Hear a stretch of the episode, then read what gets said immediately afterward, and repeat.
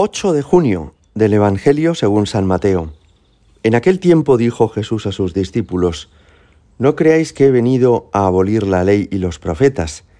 No he venido a abolir, sino a dar plenitud.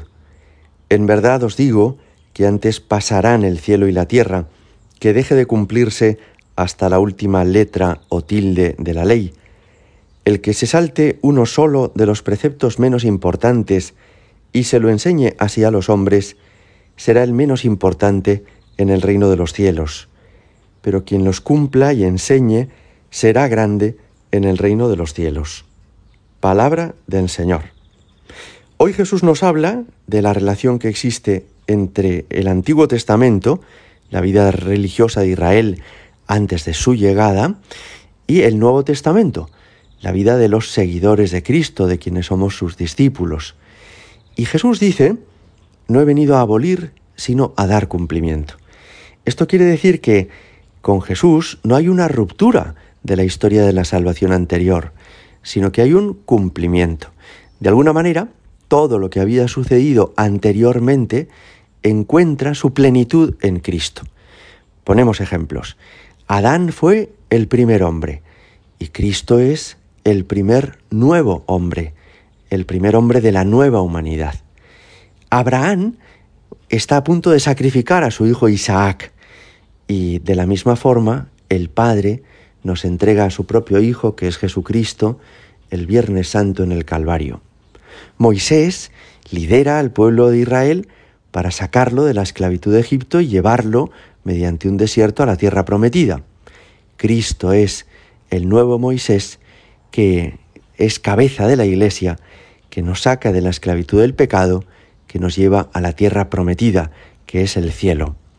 Como veis, Jesús, por tanto, es como el cumplimiento pleno y definitivo de todos aquellos personajes del Antiguo Testamento que habían sido como figuras, que habían sido como profecías del verdadero personaje y protagonista de la revelación que es Jesucristo. No somos, por tanto, personas que eh, ignoramos toda la historia anterior de la salvación, sino que entendemos que el Señor nos ha preparado durante siglos para ser capaces de acoger a Jesucristo. Y por eso seguimos leyendo el Antiguo Testamento en misa y en catequesis, porque entendemos que tiene un valor y que ese valor reside precisamente en que nos anunciaba, nos prefiguraba la venida del Señor, de Jesucristo. Pero en segundo lugar, hoy Jesús habla sobre aspectos de moral, porque dice, el que se salte uno solo de los preceptos menos importantes y se lo enseña así a los hombres, será el menos importante en el reino de los cielos. Antes pasarán cielo y tierra que deje de cumplirse hasta la última letra o tilde de la ley.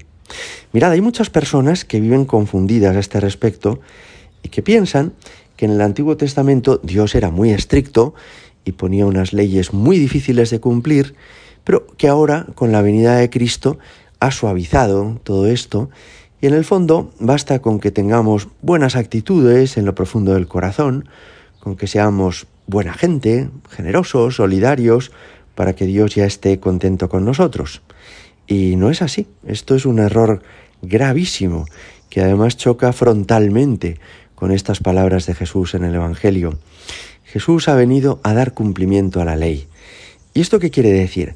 Que ha venido a hacernos capaces de cumplir lo que para nosotros sería imposible sin su ayuda. Qué importante es esto, ¿verdad?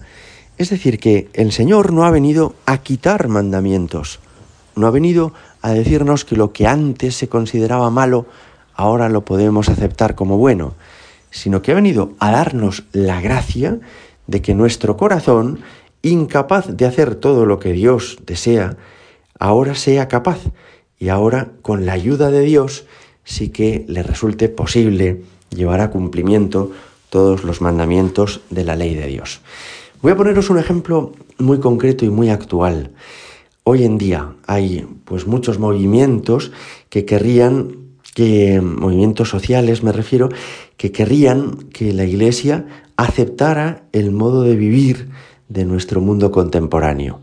Por ejemplo, se ha hecho socialmente aceptable el aborto, se ha hecho socialmente aceptable que se junten personas del mismo sexo y se ha hecho aceptable así un montón de costumbres que ofenden la ley de Dios y que ofenden al Señor. Y entonces se nos dice a los cristianos, hombre, deberíais adaptaros a los nuevos tiempos, ¿no? Que piensen esto quienes no son cristianos, bueno, pues lo podemos entender, porque como no conocen ni entienden bien el mensaje de Jesucristo, es natural que a veces pues lo confundan, ¿no?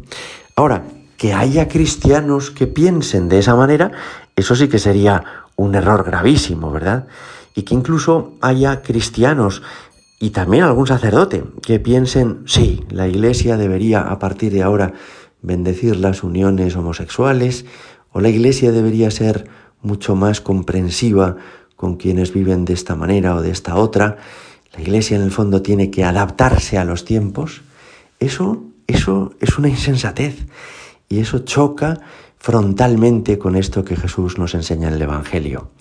Lo que hemos de hacer es, de llevar a es llevar a la gente a Dios y ofrecerles la gracia de Dios que se nos da en los sacramentos y en la oración y con tantos medios de santificación que nos ha dado Jesucristo, para que lo que para mucha gente nos resulta imposible de vivir, nos cuesta muchísimo, nos, se nos hace a veces difícil o imposible, con la ayuda de Dios nos resulte posible.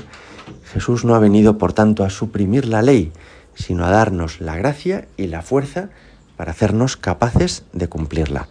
Así que el católico del siglo XXI no tiene que ser distinto al católico del siglo XVII o del siglo IX o del siglo I, sino que tiene que ser un santo como los de entonces. Y para eso, buscar a Jesucristo, en quien toda la ley se puede cumplir, con cuya gracia somos capaces de cumplir hasta lo que para nosotros, con nuestras solas fuerzas, sería imposible. Gloria al Padre y al Hijo y al Espíritu Santo, como era en el principio, ahora y siempre y por los siglos de los siglos. Amén.